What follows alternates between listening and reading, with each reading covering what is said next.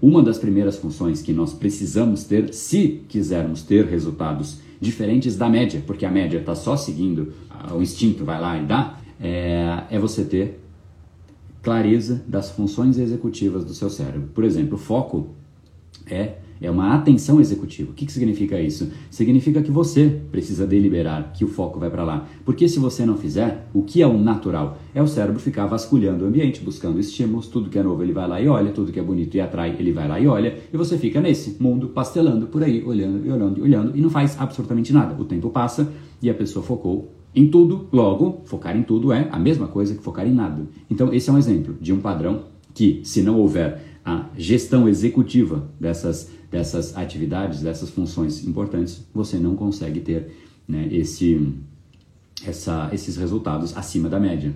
Não há como. Esse episódio é mais uma edição do Brain Power Drop, uma pequena cápsula de reflexão oferecida além dos episódios regulares. Para aprofundar no assunto de hoje e aprender a programar o seu cérebro para muito mais intensidade, foco e produtividade, ampliando o seu nível de impacto, entre em reprogrameseucerebro.com.br.